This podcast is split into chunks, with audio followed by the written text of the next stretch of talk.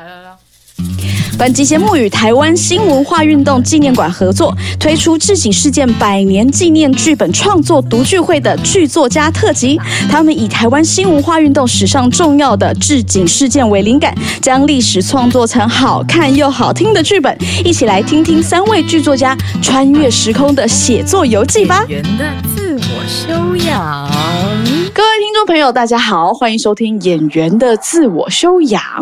今天邀请到的是致景事件百年纪念读聚会的入选名单中一个非常亮眼的团体，即将带来他们的新作品《春风得意楼》。在现场的呢，就是豪销排演的剧作家，欢迎王建任。嗨，大家好，我是王建任。哎，请老师跟大家介绍一下自己吧。哎，我好像没有什么特别 想要介绍自己的部分诶。我就是有一个自己开了一个工作室嘛，叫做朗金鹤编剧工作室这样。然后现在大部分的时间其实都有点算是好销的驻团编剧这样，然后也跟很多的剧团有做一些合作。然后近年来有一直不断的去尝试写各种东西啦，然后就像是有写音乐剧，然后有写像这一次要接触历史的题材这样，就什么都碰啦。对，就是一个不学无术的人啊！哎哦哦，很谦虚哦。这次的这个作品《春风得意楼》啊，可以跟我们介绍一下这个作品在讲什么？因为这是这是一个楼嘛，这是这是什么呢？《春风得意楼》它其实是。呃，曾经真实存在过的一个像像像饭店啦，可以说是饭店，只因为它是那个日日日本时代的饭店，所以它那时候会称作料亭。然后像那样的料亭，它除了就是会提供一些比较高级的料理之外，它就是还会有就是艺旦做现场表演。哦，所以它是一个娱乐场所，其实。嗯，它其实主要还是用餐的场所，可是。像这样子的料亭，在大道城，在一百年前日本时代的时候，有所谓的四大，这样就是当时的最负盛名的，像是呃，除了春风得意楼之外，然后还有就是那个那个忘了。反正就是有四大啦，对，哦，对对对，然后很多的高级那时候的知识分子，他们就像林献堂啦、蒋渭水啦，然后他们因为自己家里又有钱，所以他们就会需要一些比较高级的地方去做聚会，然后同时也做就是他们的有点像是政治。有点像是他们乔事情，对对对对对，乔事情啦，然后有点像是政治集会场所，嗯哼，这样就是在载歌载舞啊，然后在美食在就是美酒的烘托下，然后他们就可以就是讨论政治议题，然后满腔热血，就是觉得我要怎么为台湾人发声，改变。改变台湾这样，所以就选了这个场域。其实因为它本身就是因为饭店嘛，它就是会有非常多不同立场的人进进出出的，所以我们那时候就觉得说，哎，这好像会是一个很好的发生戏剧性的一个场合，有点像是武侠片里面那种龙门客栈，有没有？哦，或像西部片的那一种，就是酒吧。它就是可以很自然而然，就是有不同立场的人聚合在这里，然后他们就可以就是发生冲突也好，或者是说针对某一些议题，他们就可以有一些你要产生喜剧效果也好，你要产生就是呃很悲剧性的冲突也可以。然后，所以这个作品如果要简述它的剧情的话，其实就只要把它想成情境喜剧式的历史剧。因为在一百年前日本时代嘛，那时候其实还没有进行皇民化运动，哦，所以其实你可以想象得到，其实那时候的台湾人很多人都还是讲台语，嗯，然后可能会有很多人对就是日本警察或者是对日本政府很不满，可是。这个时候就好玩啦，就是说，比如说像我们现在政治跟我们生活，每个人生活其实都很近嘛。像最近要选举了，嗯，那其实我会知道说，像每个不是每个人都对民进党有好感，那也不是每个人都喜欢民众党，也不是每个人都喜欢国民党。然后这些不同的政党又有各自的支持者嘛，那大家可能就会，譬如说，你会，我就会对那个哇市长怎么这么支持 支持火大，或者是说对总统怎么这么火大这样，你就会有很多怨言。然后我觉得我们那时候会挑。这个场域来做这件事情，其实因为我们在阅读史料的时候，我们会发现，其实，譬如说，我们会知道蒋渭水他们那一段时间，或或是那个呃台湾文化协会或民众党，他们那个时候做了多少事情，然后进行了什么样的呃台湾议会设置请愿运动的社会运动，类似这些事情。史料都很清楚，可是我们其实看不太到，就是寻常百姓在想什么。那所以这个就变成我们见缝插针的一个点。哦，嗯，因为我们就就会很容易想象嘛，我们就是如果以我们旁观者，那我们今天看到说，比如说有钱的公子哥，然后突然就跳出来说，我要改变社会，我要改变台北，我要出来竞选，然后讲了很多很有理想性的话，你会想要支持他吗？嗯，我觉得我们可能就会观察他一下。嗯那所以我们就从这个角度切入的时候，我们就想，哎，春风得意楼里面一定有很多工作人员，他会有厨师，会有服务生，还有义旦。那他们看着这一些有钱的公子哥的知识分子在这边聊政治的时候，到底会对他们有什么样的观感？那这件事情对我们来说其实是有趣的，就从想要从这个角度去切入。然后当这些人对一定会有支持，哎，蒋渭水好帅，然后讲的话好有道理，我好想要跟他一起就是为台湾加油。那一定要有觉得说他就只是有钱的公子哥。对，所以这个就是我们在这一出戏会想要用情景喜剧的方式来谈的，因为很多时候我们看一些情景喜剧，它其实都在谈论这些人的生存危机嘛。嗯，他就会谈说，哎，我工作快没了，我要怎么办？或者说我感情有危机，我要怎么办？然后我寻求我同才的协助，这样，这是情景喜剧很常会处理的一些主题跟内容。那如果我们把它放到当时的历史脉络跟框架去，他们会怎么样自处，或他们处在那样子的时代跟生活背景之下，他们会做出什么样的反应跟想法？就其实是我们这一次想要来挑战的。哦，那你是怎么记录你的题材啊、灵感啊？你是很喜欢，就是可能某一个故事，然后你很有、很有、很有感受，然后会把它写下来什么的吗？我好像看状况诶，有时候是从命题作文里面去玩。哦，像这次春风得意楼这个对我来说就是有点命题作文，我先得到个题目，然后才从题目里面我去找资料，然后从资料里面找到，哎，这个好有趣哦。这样，像我们那个角一个角色选择也是在资料阅读中慢慢长出来的。哦，就像刚才讲到说那个料体里面的义旦，然后去查翻，哎，义旦很多其实是台湾人哎，义旦其实不是日本人，是当时台湾人，那就会有趣嘛，对我来说就有趣。又或者那时候有那种所谓的密侦警察，他们就会做思想审查，会在譬如说蒋渭水他们那种政治集会里面，他会潜伏在里面偷听，然后就又去问问老师，就说这哎这些人他们是台湾人还是日本人？然后又得到了有趣的答案，像是他们可能是台日本警察，那时候不是只有日本人，副就是都是主要的 leader 是日本人，副手是台湾人。那如果是台湾人来做这种思想审查的话，那是不是又有趣？立场又会有冲突，然后这个东西就会慢慢的成为材料，这样。你刚刚讲到日本人，感觉就很像是有看到一个你们其中一个演员呢。那我问你一个问题：有人演蒋渭水吗？哦，这个就是我们这一次在选这个题材的一个一个出发点，就是我们一开始要参加这个这个读聚会的时候，嗯其实我们我跟建豪跟东义其实有认真的讨论过，我们到底要不要写到蒋渭水他们本人出现？哦，嗯，因为居然对，因为这对我们来说会是一个怎么样跟观众沟通的一个关键啦。就是首先就是像蒋渭水他们这样子的知识分子，或他们是这样子的的的身份的人，他其实在在历史上他有他的定位，很清楚的一个、一个定位，然后以及他的他的他的日记、他的史料什么的都太清楚了，所以会发现我们好像不能在他身上乱动手脚，因为他跟我们生活背景跟生活环境差太多了。他们这些高高在上，可能跟我们比较有距离感的这些所谓的伟人，好了，历史上的有定位的伟人，可能好像我们很难去理解他。嗯，那在我们不好理解他的情况下，我们还要跟观众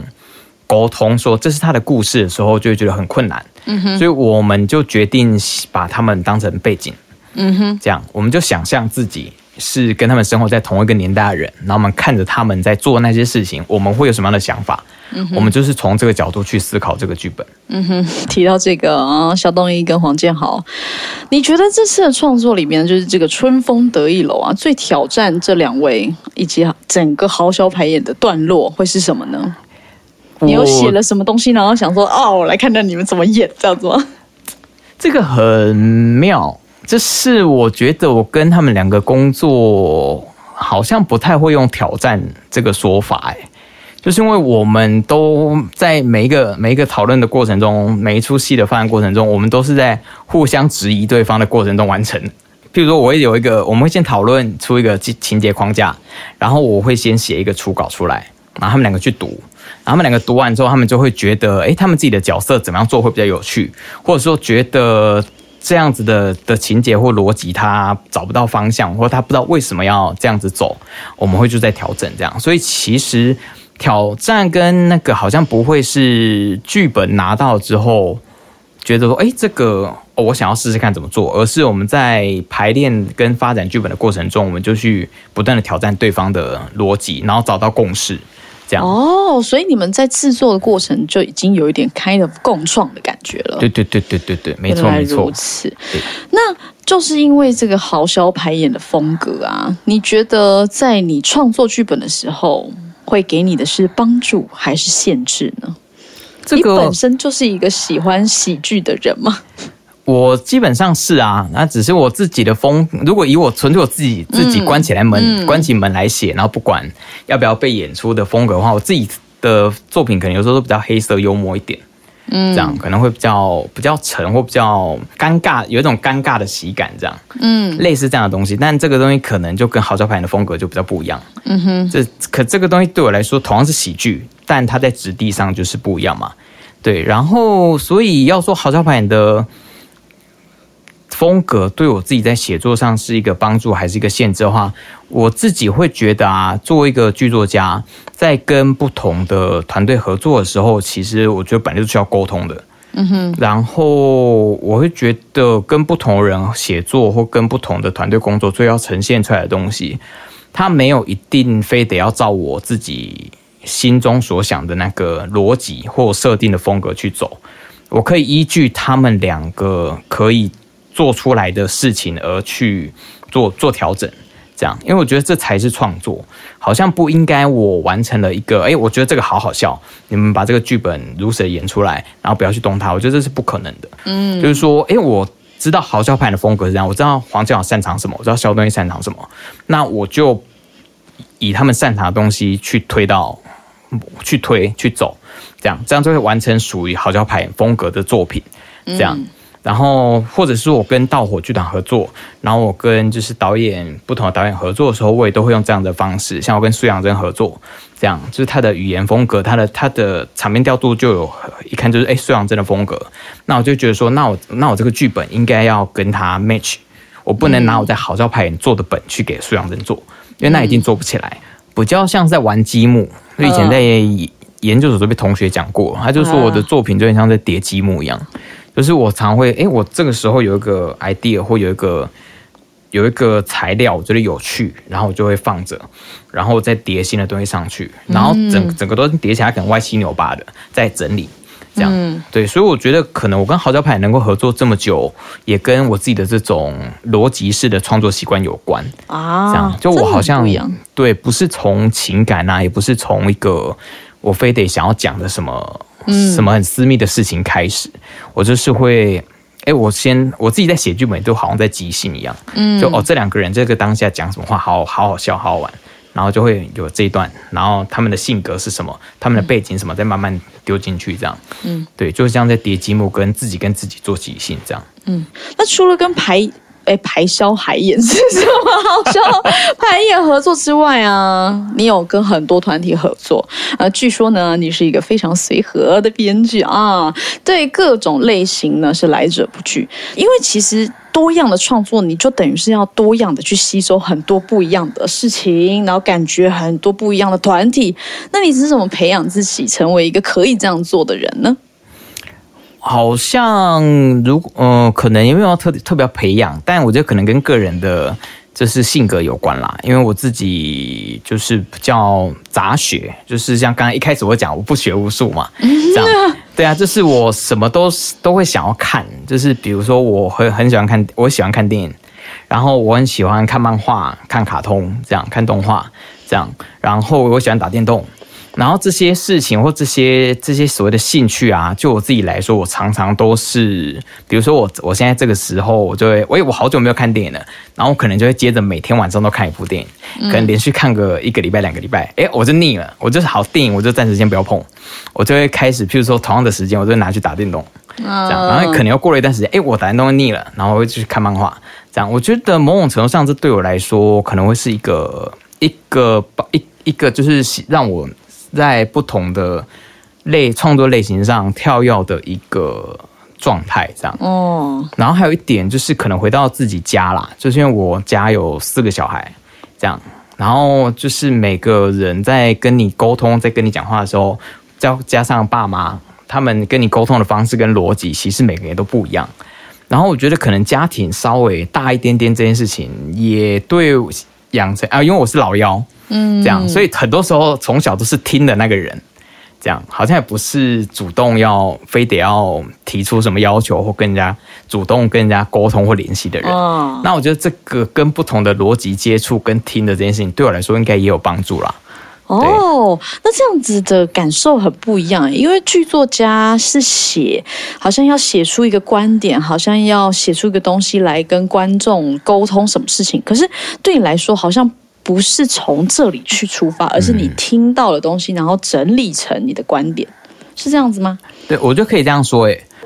我觉得很多剧作家，他们可能在创作上都是带有自我实现的某一种